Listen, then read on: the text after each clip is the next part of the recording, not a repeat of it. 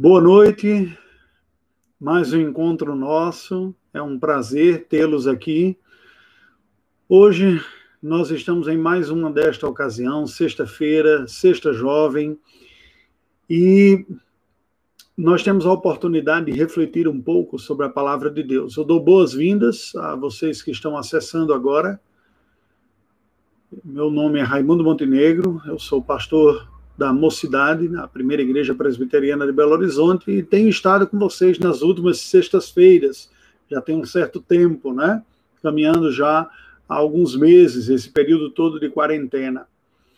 Eu gostaria de lembrar a vocês que hoje é a última sexta seguida que nós estamos juntos. Então, a partir deste mês de julho, e no caso a partir do, da próxima sexta-feira, nós retomamos as nossas programações dentro da sequência do jeito que era planejado originalmente. Então, nós estaremos juntos nas sextas-feiras entre os dias 1 e 15 de cada mês, e as sextas-feiras, que são a partir do dia 16 até o final, o reverendo Elcio estará com vocês.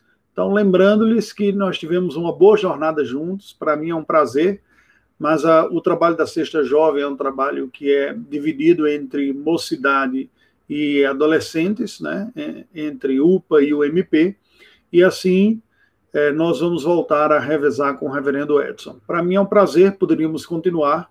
Gostaria de, portanto, saudar e dar este aviso inicial para que então saibamos como é que vai ser essa sequência. Vamos orar ao Senhor Deus, rogando a sua bênção para mais um encontro, o um encontro desta noite. Deus bendito, nós louvamos o teu nome, te rendemos graças pela oportunidade que tu nos dás de buscarmos a ti em oração, pelo acesso que nós temos pela fé a ti através de Jesus Cristo. Pedimos a Deus a tua bênção para este momento de reflexão, em nome de Jesus. Amém. Gente, é um prazer, como eu tinha anunciado na nossa última sexta-feira. Hoje nós vamos dar sequência àquela série de de reflexões bíblicas baseadas na introdução do Evangelho do nosso Senhor Jesus Cristo, segundo fez o apóstolo João na, no Evangelho que leva o seu nome. Então eu leio para a nossa instrução aqui toda esta parte que espero hoje, pela graça de Deus, refletirmos mais um pouco juntos aqui. Nos diz assim: No princípio era o Verbo, e o Verbo estava com Deus, e o Verbo era Deus. Ele estava no princípio com Deus, todas as coisas foram feitas por intermédio dele, e sem ele nada do que foi feito se fez. A vida estava nele, e a vida era a luz dos homens. A luz resplandece nas trevas, e as trevas não prevaleceram contra ela. Houve um homem enviado por Deus, cujo nome era João. Este veio como testemunha para que testificasse a respeito da luz, a fim de todos virem a crer por intermédio dele. Ele não era a luz, mas veio para que testificasse da luz, a saber, a verdadeira luz que vinda ao mundo ilumina todo homem. O Verbo estava no mundo, o mundo foi feito por intermédio dele, mas o mundo não o conheceu. Veio para o que era seu e os seus não o receberam, mas a todos quantos o receberam, deu-lhes o poder de serem feitos filhos de Deus, a saber, aos que creem no seu nome, os quais não nasceram do sangue, nem da vontade da carne, nem da vontade do homem, mas de Deus. E o Verbo se fez carne e habitou entre nós, cheio de graça e de verdade, e vimos a sua glória, glória como do unigênito do Pai. João testemunha a respeito dele e exclama: Este é o de quem eu disse: O que vem depois de mim tem, contudo, a primazia, porquanto já existia antes de mim. Porque todos nós temos recebido da sua plenitude e graça sobre graça. Porque a lei foi dada por intermédio de Moisés, a graça e a verdade vieram por meio de Jesus Cristo. Ninguém jamais viu a Deus, o Deus unigênito que está no seio do Pai é quem o revelou. Amém. Há verdades gloriosas sendo ditas e apresentadas aqui nesse texto bíblico, que nós vamos considerar nesta noite.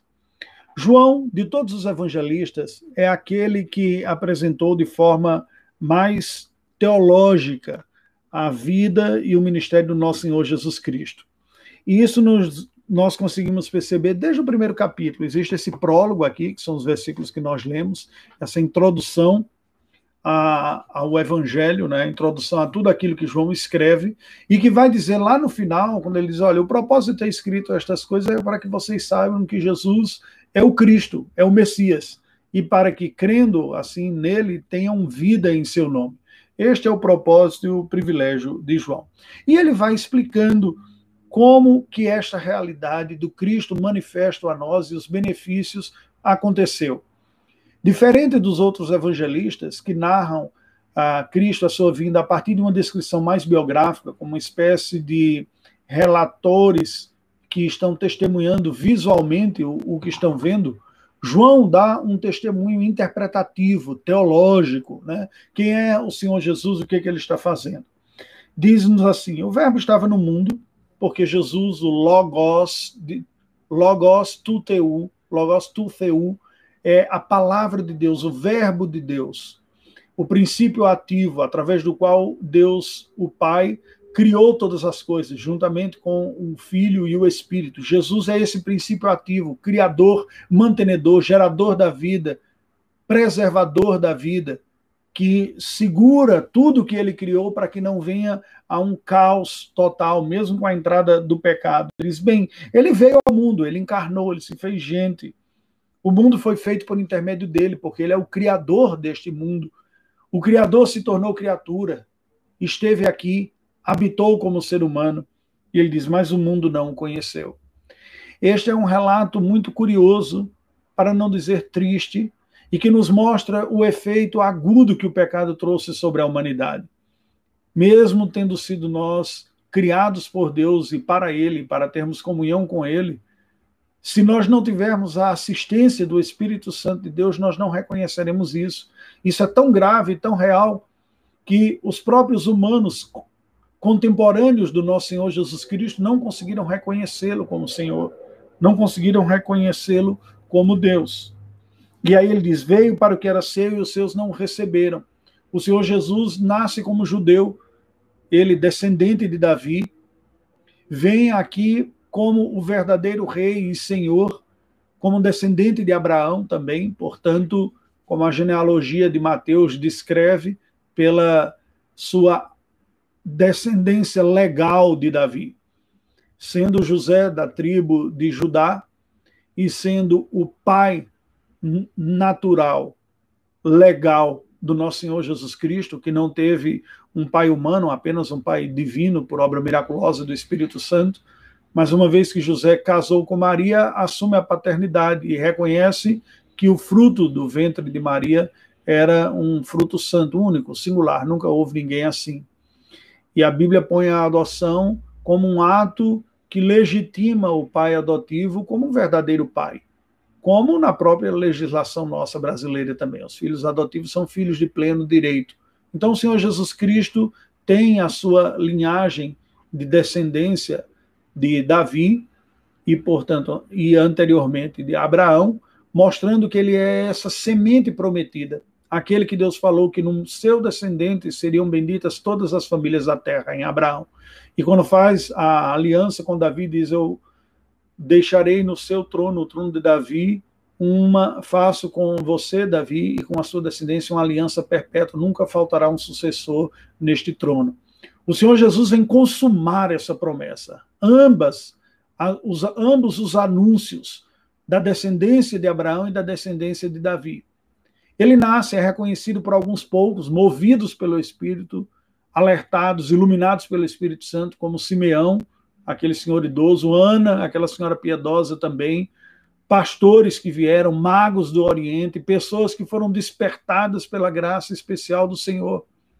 E mesmo o Senhor Jesus nunca tendo cometido nenhum pecado, mesmo o Senhor Jesus sendo a perfeita manifestação da humanidade, porque ao assumir a humanidade, ele vive a humanidade do jeito que nós deveríamos ser, do jeito que nós somos chamados para ser, mas do jeito que nós ainda não conseguimos ser antes da glorificação. Cristo foi. Certamente isso não foi fácil, porque quando nós temos alguém que desponta muito acima da média, isso causa um incômodo geral. Com o Senhor Jesus Cristo não foi diferente. Imagino que não poucas tensões deve ter havido entre ele e os seus irmãos, na sua vizinhança, como durante o seu ministério nós conseguimos perceber que toda bondade e perfeição de Cristo não foram coisas facilmente aceitas pelos seus compatriotas. A Bíblia nos diz que durante o seu ministério terreno, nem os seus irmãos criam nele, criam que ele era o Salvador. Deve ter sido muito triste para os irmãos de Cristo que depois vêm depois vem a crer nele como Senhor e Salvador, terem as memórias da sua vida, de toda a vida e convívio terreno de Cristo como sendo um convívio de incredulidade, um, incre... um convívio de ceticismo. Mas a verdade é que não foi apenas a sua família, foi também todo o povo da antiga aliança. Está chegando o fim, o tempo do fim da antiga aliança, se cumprindo o plano eterno de Deus de espalhar agora a verdade da redenção para todos os povos com uma nova aliança. Mas isso não diminui o impacto negativo da incredulidade da antiga aliança. Veio para o que era seu e os seus não o receberam. No versículo 12, porém, diz: Mas a todos quantos o receberam, deu-lhes o poder de serem feitos filhos de Deus, a saber os que creem no seu nome. Um contraste com a rejeição do povo da antiga aliança de Cristo como Senhor, como Salvador deles, e, portanto, rejeitando e perdendo a oportunidade do dia da visitação, é feito com esta bênção da nova aliança, com todos quantos, pelo poder do Espírito Santo e a convicção espiritual, vêm a crer em Cristo como seu Senhor. Receber Jesus é diferente desse clichê que existe em alguns meios evangélicos de aceitar Jesus, de levantar sua mão e fazer uma oração ou coisa desse tipo. Receber Jesus é receber conforme ele veio, é acolhê-lo conforme ele se anuncia e foi anunciado pelos profetas e pelo próprio Deus. Portanto, receber Jesus não é um ato litúrgico em um culto evangelístico. Receber Jesus significa acolher o conforme ele se anuncia. Senhor, Deus, Salvador, Messias. Esse é um ato que é feito pela fé. Volto a dizer, não é um ato litúrgico, não é um ato de um levantar da mão, de ir à frente, de repetir uma oração, mas é um ato espiritual quando se olha para aquele que é proclamado pelo Evangelho como sendo o Salvador, a Boa Nova, o Filho de Deus encarnado, Deus eterno, feito gente, que paga na cruz pelos nossos pecados, que vence e ressuscita, reconhecê-lo como o Salvador que eu preciso, como o caminho que eu preciso me achegar a Deus, como aquele que tem direito sobre a minha vida, como aquele que é Senhor que é Salvador, cujas palavras são verdadeiras, que é a própria revelação plena de Deus, reconhecê-lo como aquele que tem direito de posse sobre mim, pois me comprou com o preço do seu próprio sangue. Isso é receber Jesus, é render-se ao seu senhorio, à sua majestade, ao ser, à sua condução na nossa vida, ao seu perdão. Todos quantos quantos o recebem desta maneira, nos diz o texto, recebem um poder espiritual um poder que muda a sua categoria, um poder que muda-nos da condição de pecadores inimigos de Deus para pecadores reconciliados por Deus e acolhidos para a intimidade, para a comunhão, para um relacionamento fraterno. Uma verdadeira graça irresistível, como disse a Kátia uma graça irresistível do Senhor que nos alcança com um amor eterno e poderoso e que faz com que nós olhemos para Deus agora não mais como alguém distante, estranho, um conceito, uma doutrina, mas uma pessoa com quem nós somos reconciliados. Esta realidade é objetiva, é da parte de Deus para conosco, mas ela tem um profundo poder subjetivo pelo Espírito Santo porque aqueles que nasceram de novo passam a experimentar Deus como seu Pai, tê-lo como seu Senhor, falam agora numa certeza de uma, direção de que hão de ser ouvidos, ainda que em alguns momentos em nossa vida nós passemos por questionamentos, por crises e por dúvidas. Nós recebemos um novo poder, uma nova posição, um novo relacionamento. Passamos a experimentar Deus como Pai não da maneira leviana como a nossa cultura brasileira diz, ah, Deus também é pai, né? e com isso muitas vezes usando como pretexto para fazer coisas contrárias à vontade de Deus mesmo. A Bíblia explica dizendo: esses que passam a ser recebidos como filhos de Deus são aqueles que creem no seu nome, são que creem que Cristo é o Filho de Deus, o Salvador, e se rendem a isso. E aí João explica, diz, essa obra de receber a Cristo como Senhor este nascimento espiritual, ele diz, essa obra de reconciliação, de se tornar filho de Deus, não é uma obra de pura hereditariedade. Ele diz: Estes quais que receberam a Cristo como Senhor, verso 13, os quais não nasceram do sangue, não são filhos de Deus, a herança natural automaticamente. Porque o meu pai ou a minha mãe são cristãos, eu me torno automaticamente cristão nem mesmo porque você foi batizado na infância, na igreja, como filho da aliança, portanto, filho da promessa, estando na aliança com Deus, você se tornou filho de Deus pelo batismo. Não, não cremos nisso. Mesmo nós reformados que cremos é, que os sacramentos são meio de graça e, portanto, temos uma teologia sacramental acreditando que há um poder de graça operacionalizado, mas o poder de graça não é regenerador. O que Jesus está dizendo é a nova filiação com Deus não vem por nascimento natural, não vem por herança natural, não vem por uma natureza física. Da natureza física, nós ganhamos recursos da providência, de Deus nos ter colocado, aqueles que nasceram em lar cristão, em um lar cristão, onde se pode ouvir e aprender e conhecer e ser treinado nas verdades de Deus e estar debaixo até da bênção que Deus estende à família, não apenas ordinária por ser uma bênção, por ser uma família que conheça a Deus e viva no conhecimento, embora alguns nem experimentem tanta piedade assim, mas também por ser objeto de orações e, portanto, ser abençoado pelo Senhor neste convívio, neste relacionamento. Eles não nasceram do sangue, nem da vontade da carne. Não creem em Cristo, não vão a Cristo, pessoas cuja fonte deste ir ou de crer brotou delas mesmas, por pura desejo ou necessidade ou percepção natural. As percepções que nós temos são percepções da graça de Deus operando em nossa vida. A carne não produz espiritualidade. A condição natural humana não, não produz uma vida espiritual verdadeira. E João diz: não nasceram da vontade da carne nem da vontade do homem natural. Não foi uma coisa intrínseca e não foi na liberdade do homem de tomar decisões. A nossa liberdade de tomar decisões, e leia-se, entenda-se com isso, a nossa responsabilidade nas decisões foram graciosamente afetadas pela boa vontade de Deus, como diz João, mais da vontade de Deus. E aí João continua e fala, continuando aqui, fala o seguinte: o Verbo se fez carne e habitou entre nós, cheio de graça e de verdade, e vimos a sua glória, glória como do unigênito do Pai. O Verbo, o Deus eterno, o princípio ativo, o mediador da criação e da redenção, se fez carne. Esta é a descrição de João do nascimento de Jesus, não é descrição biológica, é uma descrição teológica. O verbo, é, o verbo eterno, a segunda pessoa da Trindade, o Filho de Deus eterno, assume a carne humana, não possuindo a carne humana, mas se tornando carne humana, ao vir no ventre de Maria e ser fecundado miraculosamente em seu ventre, no seu óvulo, de onde ele pega a natureza humana. E assim ele vem a habitar entre nós.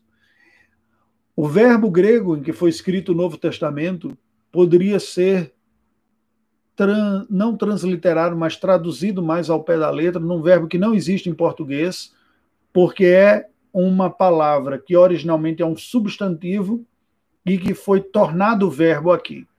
O substantivo é o tabernáculo, aquela habitação de Deus entre os homens durante o período da peregrinação no deserto, aquela casa móvel que representava a presença de Deus e que Deus manifestava sua presença gloriosa do Israel no Antigo Testamento antes da construção do templo por Salomão. O tabernáculo. Este tabernáculo nos diz: quando Cristo vem habitar entre nós, se fazer carne, ele habitou entre nós, e literalmente seria ele tabernaculou. Ou seja, a presença de Jesus durante o seu ministério terreno como ser humano aqui foi uma manifestação especial de Deus entre os homens e a maior de todas. Porque ninguém, nenhuma experiência, nenhum ato de Deus manifestou mais, mais perfeitamente, melhor quem Deus é do que o Senhor Jesus Cristo, o próprio Deus feito humano. Deus em forma humana, que nós poderíamos ouvir, aqueles discípulos e apóstolos poderiam ouvir com seus ouvidos sua voz, contemplar com seus olhos, tocar com suas mãos, conviver com ele, como de fato ocorreu. Ele se fez carne, tabernaculou entre nós, cheio de graça e de verdade. O Senhor Jesus transbordava graça uma graça poderosa, eficaz, uma graça atraente, uma graça restauradora, reconciliadora, uma graça confrontadora, uma graça porque manifestava puro favor de Deus de vir sem ser obrigado a estar entre nós, de manifestar compaixão e misericórdia para com aqueles que sofriam, de curar enfermos, de alimentar famintos, de perdoar consciências pesadas pelos seus pecados, cheio de graça mas não uma graça leviana, graça e verdade, nos mostrando exatamente quem somos, pecadores, quem Ele é, o mediador, quem é o Pai, o Deus Santo e Justo, o Espírito Consolador que permaneceria conosco. Senhor Jesus desenvolveu o seu ministério assim, cheio de graça e de verdade. E aquelas pessoas que conseguiam olhar para Cristo e que conseguem até hoje, para além dos aspectos da sua humanidade, conseguiam perceber a glória, a glória única de Cristo, escondida, obliterada, ofuscada pela sua humilhação na humanidade, mas presente, percebida nos milagres, percebida nas suas palavras, percebida nos seus gestos, percebidas no contato consigo, percebidas no impacto que esta palavra trazia no coração dos seus ouvintes e traz até os dias de hoje. Conseguimos perceber por trás da história sobre Cristo o Cristo desta história. Conseguimos perceber por trás da vida de Cristo, de seus atos, de suas ações, o Deus glorioso na forma humana, esta glória, como nos diz aqui. Glória como do unigênito do Pai o único com a mesma carga genética, o único com a mesma natureza do Pai. Nenhum ser humano tem em si a natureza divina. Cristo foi o único ser humano que tinha em si a geração do próprio Deus. Porque ele é juntamente com o Pai e com o Espírito por toda a eternidade divino, e ele foi gerado como humano também da parte de Deus, como divino que era em sua origem. Ele, portanto, é, neste sentido, o único filho que Deus tem. O único gerado por Deus, igual a Deus. Gerado não apenas na concepção de Maria, mas a, o sentido eterno, de eternamente gerado, significa desde toda a eternidade, um congênito com o Pai e com o Espírito. A Bíblia também vai falar depois de Jesus como primogênito entre muitos irmãos. Mas esses outros muitos irmãos, dentre os quais estamos nós que cremos nele como Senhor e Salvador, somos irmãos adotivos, não irmãos de natureza igual a Cristo é. Somos irmãos incluídos na família, recebidos com os direitos de filhos que recebemos.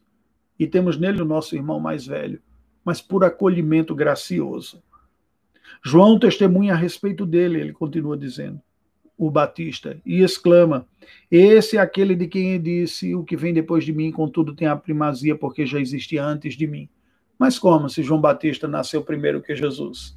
Porque ele sabia que Jesus era Deus eterno, era pré-existente, já existia antes na sua natureza divina, no seu ser divino, do que veio a existir na sua condição humana. Por isso que João Batista diz, ele já existia antes de mim. E Jesus vai, vai dizer que ele, Jesus mesmo, existia antes de Abraão. E muitos questionam isso, mas como você não tem nem 40 anos e está dizendo que já existia antes de Abraão? Eles, eu e o Pai somos um. E eu vos digo que eu sou, afirmando claramente a sua divindade. E João, o apóstolo, agora continua, porque todos nós temos recebido da sua plenitude graça sobre graça. De tudo aquilo que Cristo veio trazer para nós, graça sobre graça temos recebido. E aí ele apresenta esse propósito redentor de Cristo e o cumprimento na vida de Cristo de toda a mensagem bíblica, da mensagem messiânica. Ele diz: Porque a lei foi dada por intermédio de Moisés, a graça e a verdade vieram por meio de Cristo.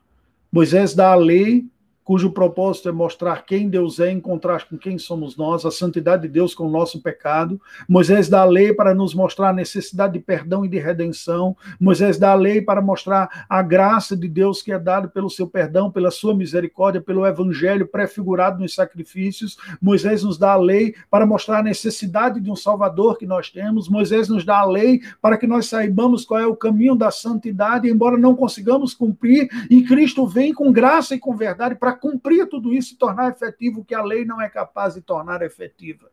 É isso que João está dizendo. E ele conclui dizendo: Ninguém jamais viu a Deus. Deus é eterno, glorioso, absolutamente santo e poderoso.